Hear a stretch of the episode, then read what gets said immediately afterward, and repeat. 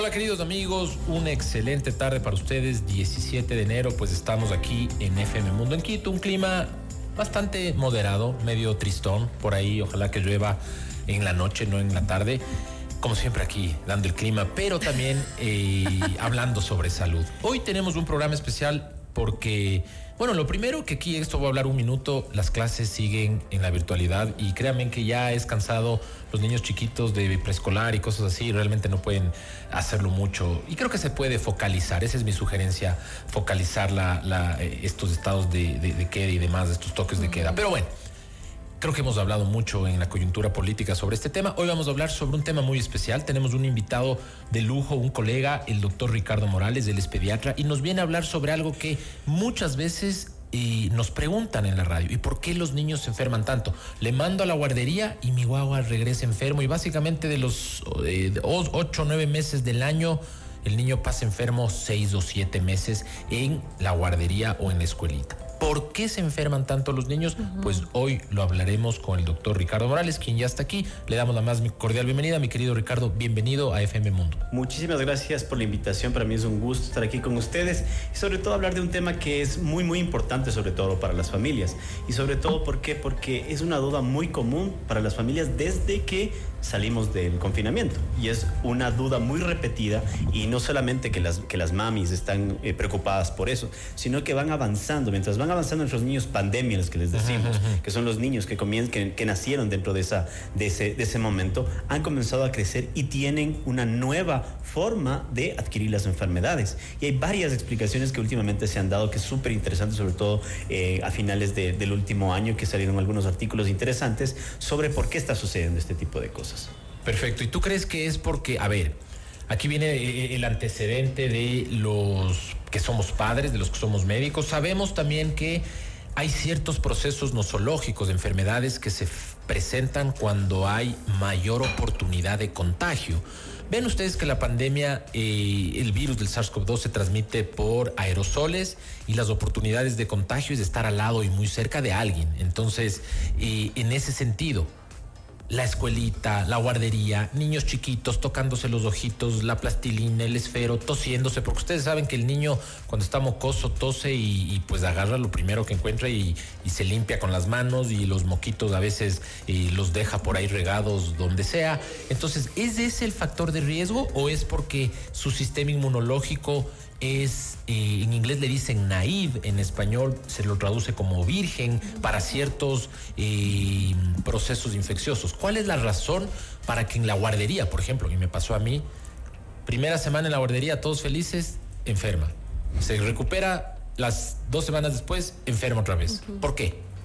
Bueno, es súper interesante eso, entender dos situaciones. Lo que habíamos hablado a partir de, de la parte no solo inmunológica, sino es una situación multifactorial. El hecho de que un niño esté en contacto, que nunca estuvo en contacto con ningún otro niño, se ponga en contacto ahora con un grupo de niños, como les digo siempre a las mamás, en las condiciones más apropiadas y más bonitas para que un virus se reproduzca, donde nadie se cubre, todo nadie se lava las manos, todo el mundo comparte sus secreciones, están en un lugar cerrado, entonces es chévere y sobre todo con niños que no han conocido nunca ese tipo de virus. Pero hay varias situaciones que han también desencadenado para que se dé esto. Número uno, lo que hablábamos del robo de la inmunidad, la, la deuda inmunitaria. ¿Qué es esta deuda inmunitaria? ¿Qué pasó cuando nosotros nos encerramos? Nos encerramos y mantuvimos una barrera 100% impermeable, se podría decir, con, la, con el confinamiento, con las eh, mascarillas, y los niños no tuvieron contacto con el, con el coronavirus, pero tampoco tuvieron contacto con otro tipo de virus, y eso también es importante entender. Si es que yo no tengo contacto con otro tipo de virus, mi sistema inmune no se entrena. Entonces, al no entrenarse mi sistema inmune, ¿qué es lo que sucede? No tiene ese contacto. Pero últimamente hay un artículo muy interesante de Jama que se llama El robo de la inmunidad, además junto con la deuda inmunitaria, la, deuda de la deuda inmunitaria a el robo de la inmunidad.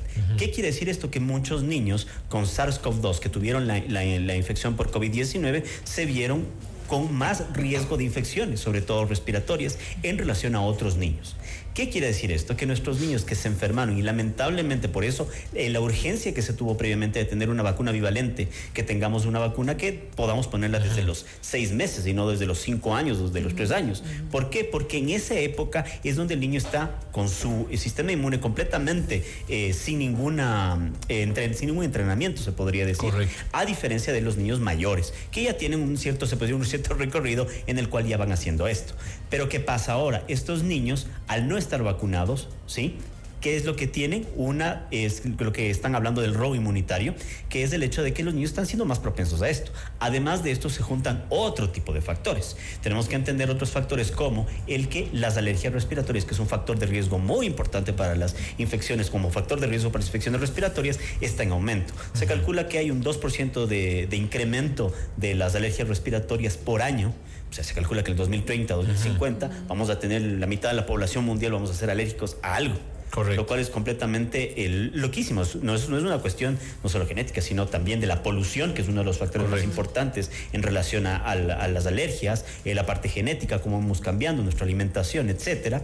Este tipo de situaciones han generado que, que los niños tengan mayor, eh, mayor eh, riesgo de infecciones respiratorias. Por ejemplo, los niños igual al estar encerrados no han estado con un contacto con alergenos que se podría decir hasta cierto punto usuales para nosotros, polvo, polen, ácaros, eh, todo lo que está en el ambiente, si los niños estuvieron dentro de una casa. Entonces estos niños al no tener esto pasa lo inverso, comienza el sistema inmune al no estar completamente entrenado a reaccionar altamente sobre ello. Correcto. Y vean ustedes qué interesante, estamos con la Carlita y la Niki.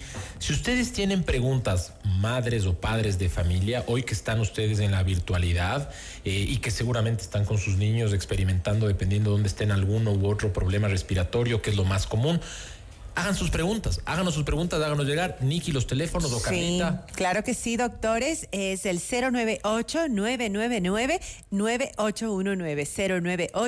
098-999-9819. Y tenemos una pregunta ya. Eh, ¿Es verdad, doctor, que los niños varones son más sensibles, se enferman más que las niñas mujeres? Eh, no hay una evidencia concreta en relación a esto. Sí, en, sí hay una alta de mortalidad, sobre todo en la época neonatal. Eso sí es una, una realidad, pero no es tanto. Sí hay ciertos factores que no se asocian directamente con el sexo. Eh, eh, como les digo, por ejemplo, en la, enfermedad cardiovascular en los adultos, el ser varón sí es un factor de riesgo per se, pero en relación a los niños en infecciones respiratorias no lo es en sí. Más bien otro tipo de situaciones. También hay una cosa muy importante que también se ha visto que también la lactancia materna que nos ha estado, eh, que, es una situación que más bien durante la pandemia se ha, ha tratado de generalizar, se ha tratado de aumentar la cobertura, más bien es lo que ha estado ayudando de cierto modo. Recordemos que cuando no teníamos vacunas para el, para el COVID-19, lo único que teníamos era que las madres se puedan vacunar y así transmitir los eh, anticuerpos. Incluso cuando no existían vacunas, la madre que tenía COVID no, no debía suspender su lactancia materna. Entonces, esto es una de las cosas, ¿por qué? Porque la madre pasa anticuerpos directamente. ¿Qué están haciendo en Europa, por ejemplo? En Europa están vacunando directamente a las madres contra virus sistema respiratorio, porque se le está yendo de las manos porque todavía no hay una vacuna aprobada para niños para el virus sistema respiratorio. Entonces, ¿qué pasa con el virus sistema respiratorio? Es un virus que les eh, que es muy, muy, muy fuerte, se podría decir, muy agresivo, sobre todo con los niños prematuros. Ok. Entonces, los niños prematuros están durísimo. Entonces, si la madre tiene esta, esta inmunidad hasta cierto punto, ¿qué va a suceder? El, el niño que tiene el recién nacido va a tener menos riesgo de tener una complicación por virus y sitio respiratorio. Tenemos más preguntas de nuestros amigos oyentes y dicen, hola chicas, eh, doctores, muy buenas tardes, me encanta el cafecito de la tarde. Para el doctor, ¿cómo se pueden subir las defensas? En los niños. Ay, cierto, hay un montón de mitos, ¿no? En relación a las defensas. Yo creo que los pediatras vivimos más los mitos o, se vive más con las edades con los, con los, abuelitos o con los, niñitos. Hay unas cosas muy importantes. Primero, desmitificar qué no sirve, que siempre les digo primero para que no crean que, que es una realidad. La vitamina C no sirve. Si nos vamos a todas las revisiones, por ejemplo, up to date en relación a la parte de pediatría, no hay ninguna evidencia clínica que diga que el tomar vitamina C actúa directamente sobre la prevención de infecciones respiratorias, el mejoramiento de infecciones respiratorias o el tratamiento. No existe tampoco el zinc. Se ha visto cierta eh, cierta evidencia en relación a ciertas cepas de probióticos a largo plazo, pero no hay una, definición eh, contundente todavía, sí, pero sí se ha visto cierta mejoría en relación a eso, a probióticos. No sirven este tipo de cosas y mucho menos, por favor, los menjurjes que vienen en un frasquito, muchos de ellos diluidos con alcohol, por ejemplo. Correcto. Sí, eh, no, no voy a decir marcas, pero, por ejemplo, el, la hoja del principio activo, el pelargonio siloides, viene diluido en, en ¿cómo se llama?, en alcohol. ¿sí? Tiene cero, eh, tiene eh, ¿Se refiere ¿Te refieres a estas esencias? Sí, esas gotitas. Son unas gotitas que venden, incluso las prescriben. y Que les dan y que es más... Eh, es más, entre comillas, como para subir las defensas. No hay ninguna evidencia. Correcto, no hay ninguna evidencia. incluso la evidencia que existe que es obviamente con, con, conflicto de interés, es hecha en adultos y la calidad de esta misma es, es muy, muy, muy cuestionable. Incluso esto está mencionado en algunas revisiones, entonces no se recomienda. Eh, otro tipo de cosas, eh, la dulcamara, el famoso, eh, etcétera. Entonces la dulcamara que no tiene ninguna evidencia y la única evidencia que existe, obviamente también con un cierto conflicto de interés, que quiere decir conflicto de interés para los, para los papis y las mamis, que el, el, por ejemplo, yo tengo café, yo fabrico café y digo, el café cura el cáncer. Entonces, este café voy a hacer un estudio que cura. Entonces, ¿quién patrocina? El que produce el café. No, tiene que, tiene que haber una revisión por pares, tiene que haber, eh, tiene que haber una replicabilidad de los estudios, o sea, que el estudio que yo estoy haciendo lo replique en otro lado del mundo, alguien que no tenga nada que ver conmigo y diga, sí, realmente vale y funciona. Correcto. Diani, nos das una pregunta aquí en Instagram, nos dice qué, qué relación hay entre el asma y las alergias, pero aquí también, y, y, me regreso al punto anterior que hablaba sobre qué nos espera en el futuro en términos de alergia. Ahí viene la teoría o la hipótesis de la higiene, ¿no? Me pasó a mí en Canadá, vivía yo allá y veía alergia al maní, muy común, tanto así que prohibían en las escuelas que envíes a tus niños la colación con maní, con cualquier chocolate, porque si se, y vean ustedes en un restaurante eh, en, Norteamérica, te dicen si tienes alergia y básicamente el chef sale a preguntarte porque la gente se muere con shock anafiláctico. Aquí en el Ecuador es rarísimo y se está haciendo más común. ¿Qué es esto de la teoría de la higiene y por qué, pues, estar en nuestro contexto todavía un poco sucio, esos, esos niños que juegan en el piso, que se contagian de enfermedades respiratorias leves podría llegar a ser inclusive eh, positivo para su sistema inmunológico o no lo es así? Bueno, es interesante esto de la teoría de la higiene, que, que, cabe mencionar, es muy buena, muy buena situación en, relación a esto. Bueno, eh, la teoría de la higiene quiere decir que si es que yo meto en una burbuja a un niño, mientras más le limpio absolutamente todo, no dejo que tenga contacto con ninguna superficie sucia, con ningún animal, con ningún ambiente, entre comillas, que podría eh, potencialmente enfermar al niño, el niño va a estar poco a poco su sistema inmune no va a estar entrenado y va a terminar en eso. Hay muchas cosas que confirman esto, por ejemplo, en relación a las alergias. En Estados Unidos y en Europa, los niños que viven en el campo, que viven en granjas, tienen menos incidencia de alergia que los niños que viven en las ciudades. Por ejemplo, que está en contacto con animales, con animales de todo tipo. ¿Sí? Y es importante eso, los niños que nacen o que viven desde el inicio con... Eh, con animales desde, desde que nacen, o sea, o sus padres ya tuvieron animales, no tienen ningún tipo de alergia. Entonces, ¿qué es importante esto? En resumen, hay ciertas cosas que sí dicen que es, completamente real esto. No hay absolutos tampoco en medicina, que es una de las cosas que, quiero que también la gente entienda, que cada vez nosotros eh, entendemos que el tratamiento y la situación en relación a la medicina tiene que ser individualizada para cada paciente, pero teniendo las herramientas de la generalidad en relación también a los, a los estudios a, gran escala que se hace, porque si no, ¿cómo hacemos las recomendaciones? Entonces, es muy importante entender que hay un equilibrio. ¿Sí? Tampoco voy a exponer como hacían, no sé si recuerdan en la época de los 90, que venían las fiestas, las fiestas de la, de, la, varicela. la varicela. No, mija, están con varicela, tráele, ve, para que le pongamos la, para que se, que se contagie y ya, ya le dé de una vez a todos. Yo siempre uso de ejemplo eso, que eran las cosas más locas que, pasaban. Es, ¿no? es, completamente absurdo, o sea, no tiene ningún sentido exponer a un niño. Es como, imagínense una fiesta de COVID así, ay, este mi niño tiene con todos claro. O sea, la fiesta del, choque, hagámosle que se choque suavito para que se acostumbre al choque grande. Eso es una locura, ¿no? Y, y vamos a hablar de esto al respecto porque tenemos eh, un tema de vacunas y la necesidad para vacunar a nuestros niños en el siguiente segmento, pero tenemos que ir un corte cortísimo, pequeñísimo. Niki. Gracias, doctor. Ya son las 3 de la tarde, 23 minutos. Aprovechamos el tiempo, doctor. Eh, tenemos una pregunta. ¿Qué son las terapias respiratorias y cuándo son necesarias? Nos escriben. Ah, bueno, es importante entender, bueno, ya estamos hablando de tratamientos. Es importante entender que el tratamiento de una, de una infección respiratoria depende de, de muchos factores de la etiología. Generalmente la mayoría son virales y eso sí es importante, que también quería tratar un poquito más adelante, pero ya que estamos en el momento, siempre es importante entender que las infecciones respiratorias, la gran mayoría son virales. Uso de antibióticos indiscriminando es, es un problema de salud pública. O sea, le estamos llevándonos al borde de tener una hiperresistencia a los antibióticos que no va a tener, o sea, eh, no nos imaginan cómo va a ser. Entonces, por favor, tengamos eso en cuenta y eso comienza con los niños. Si nosotros usamos indiscriminadamente o sin necesitar antibióticos, no tiene esto. Yo no sé cómo era en la época de los 80, los 90, que si se le daba antibiótico la tos de calmaba, pero no, no sucede eso y no debe ser así. Quizás le puede dar paz mental a quien prescribe, pero no es una buena práctica en relación a la, a la, a la parte clínica, ¿no?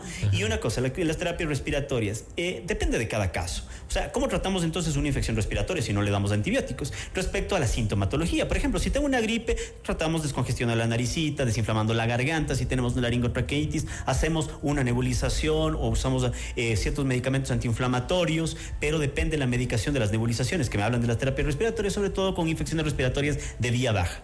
¿Por qué? Porque se prefiere mucho más los... Eh, hay mejor evidencia y mejor efectividad de ciertos medicamentos de vía respiratoria baja bajo inhalación que por vía oral. Por ejemplo, el ambroxol, que es un, es un mucolítico, no se debe usar en niños menores de dos años.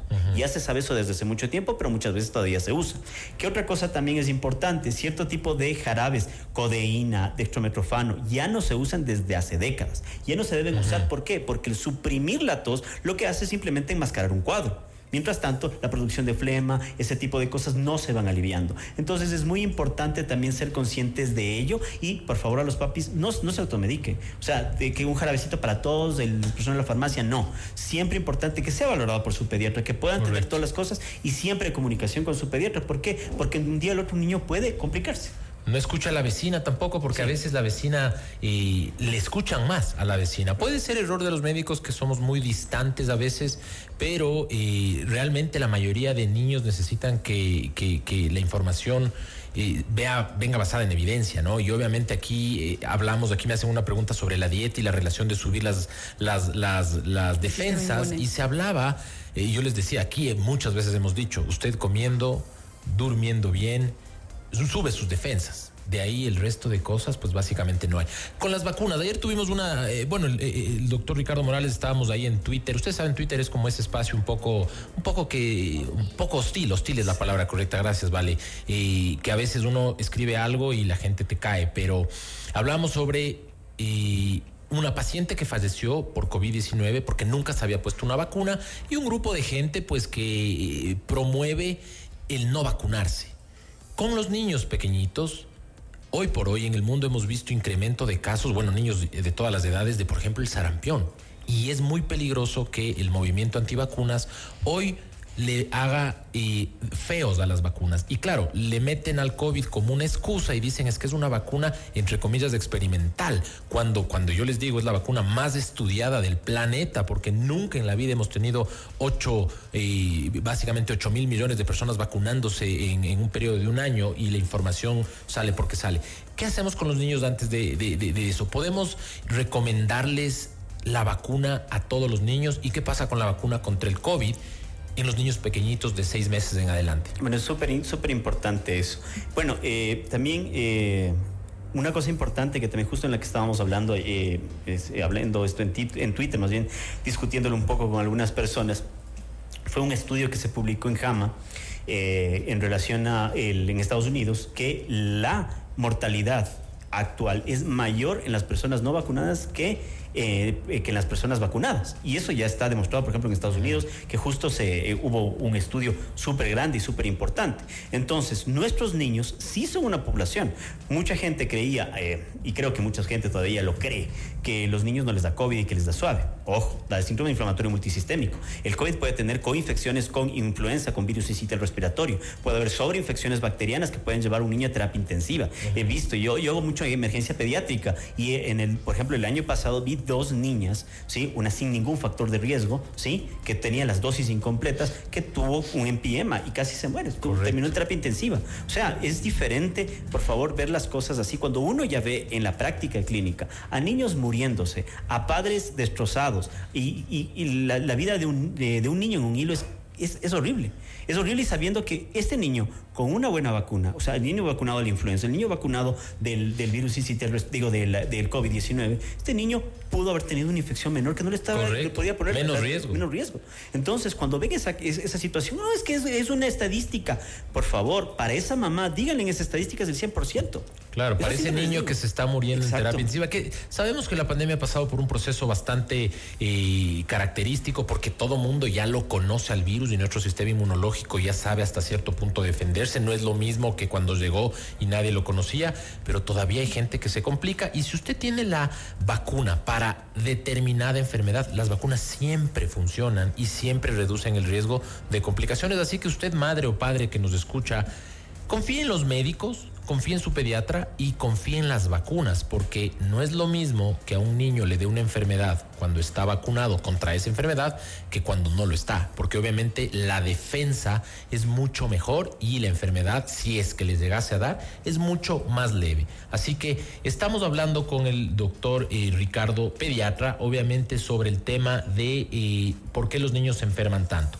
¿Qué pasa con los niños hipercuidados? Es decir, aquí es la delgada línea, ¿no? Entre les expongo nuevamente a que jueguen en la tierra, que estén en el patio, que estén con el perro, con el gato, eh, y obviamente después les lavamos las manos. ¿Cuál es esa delgada línea entre hiperproteger al niño en una burbuja o también hiperexponerle algo que nosotros, eh, los old school, llamémonos los que tenemos más de 35 años para arriba, antes estábamos así. La gente a veces saca en cara, dice, yo cruzaba la calle a los seis años y me iba a la tienda. Eh, yo me subía al muro y la bola se me iba y, claro, y muchas veces pecamos por eso, pero tampoco estaba bien. Muchos más niños morían en esa época, ¿no? Quiero que contextualicemos siempre las cosas. Vamos a hablarnos, me voy a trasladar un poquito el contexto prepandemia. El contexto prepandemia, las academias lo que nos decían es que un niño de preferencia, no podemos generalizar, de preferencia que entre a una guardería a partir de los años, dos años, cuando ya tenga una cierta inmunidad y cierta cantidad de vacunas ya puestas para que el niño no sufra tanto de, de infecciones, porque hay mayor riesgo que se puede hacer, porque uno le dice, no, no les lleve la vacuna, no les lleve la guardería y, la mamá le va a quedar viendo y decir, ay, entonces doctor, usted cuídeme al niño todas las mañanas. Entonces, no podemos así y también tenemos que entender el contexto familiar de cada persona.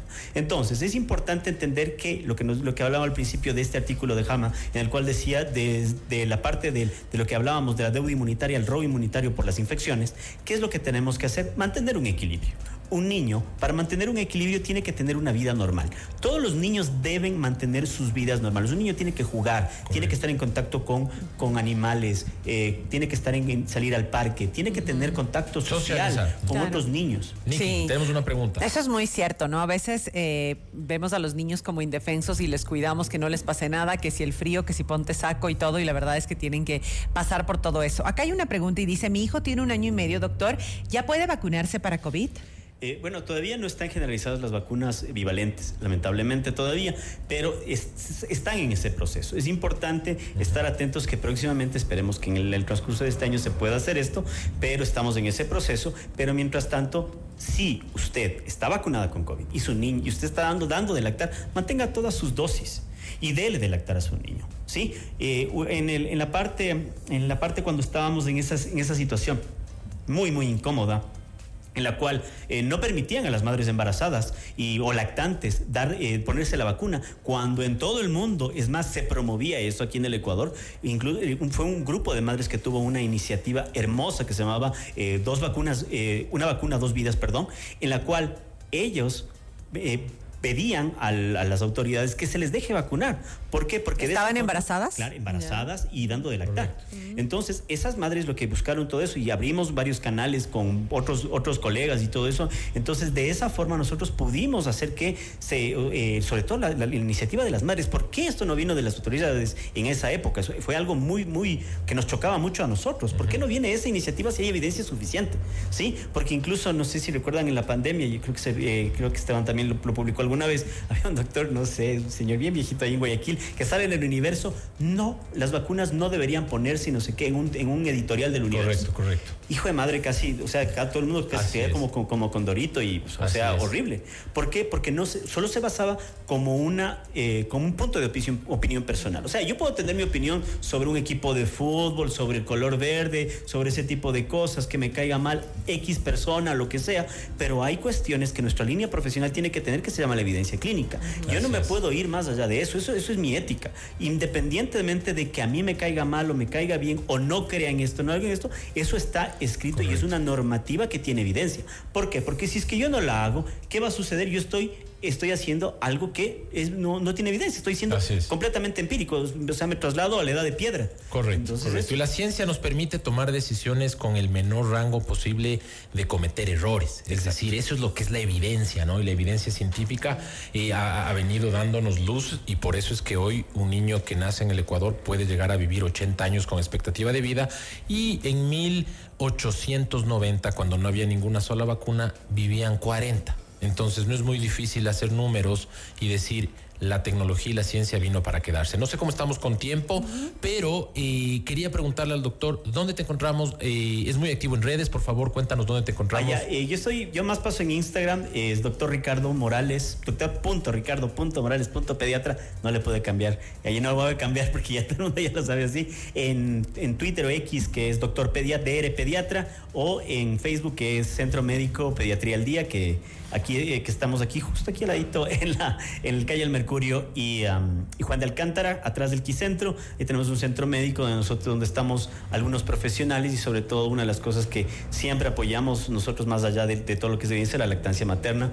sobre todo ¿por qué? Porque es, es, es una situación que es más que nada natural, es gratuita igual que las vacunas y también mejora la inmunidad. Correcto. Y eso es muy, muy importante. Igual las vacunas, las vacunas que tenemos son gratis. O sea, la, la gran mayoría son gratis, por favor. Si tienen la oportunidad de que su niño no pase por ese tipo de cosas. Una de las cosas que yo les recomiendo si es que van a Cuenca o van a los museos de la medicina, busquen lo que es el pulmón de hierro.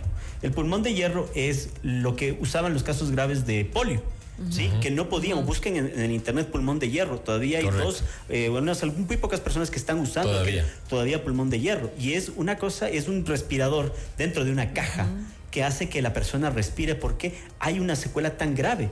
O vean muchos otros tipos de cosas de lo que nos está salvando las vacunas. Quiero que entiendan eso porque no es que mm, no es que a muchos les mataron, sino que les dejaron secuelas importantes. Y no es que yo al no vacunarme, Correcto. yo simplemente es mi problema o el de mi familia y punto. No, estás siendo un foco de contagio para tu comunidad, para Correcto. tu familia, para la escuela de tus hijos, para todo el resto de, de personas. Y, y siempre les digo, obviamente todas las personas tienen derecho a elegir o a rechazar un tratamiento. Al rechazar un tratamiento que ya está aprobado, tiene que también tener la corresponsabilidad de asumir los riesgos de ese rechazo de tratamiento. Así es. Y vean ustedes que es súper importante entender que en un país como el nuestro, eh, todos esos niños que se enferman y que pudieron no haberse enfermado nos cuestan a todos y lo importante es que ellos no se enfermen gracias a la prevención. Así que les agradecemos hoy. Nos ha acompañado el doctor Ricardo Morales, 17 de enero, hablando sobre por qué se enferman tanto los niños. Nos han hecho muchas preguntas. Les invitamos a que el siguiente miércoles nos sigan nuevamente en Mundo Salud. Estaremos hablando sobre algún otro tema. Cuídense muchísimo, vacunen a sus niños. Las vacunas son gratis. Si ustedes hacen fila para que les regalen un llaverito cuando es gratis, las vacunas son gratis y salvan vidas. Confíen en nosotros que no recibimos un centavo de las farmacéuticas, simplemente nos gusta salvar vidas. Así que el mensaje es ese. Vean el programa si es que no lo alcanzaron a ver completo, estará posteado en nuestras redes y en nuestra aplicación. Les mandamos un abrazo enorme y pues ya estamos en enero, casi en febrero, el año avanza, así que trabajemos. Nos vemos pronto. Chao, chao. Chao, Doc.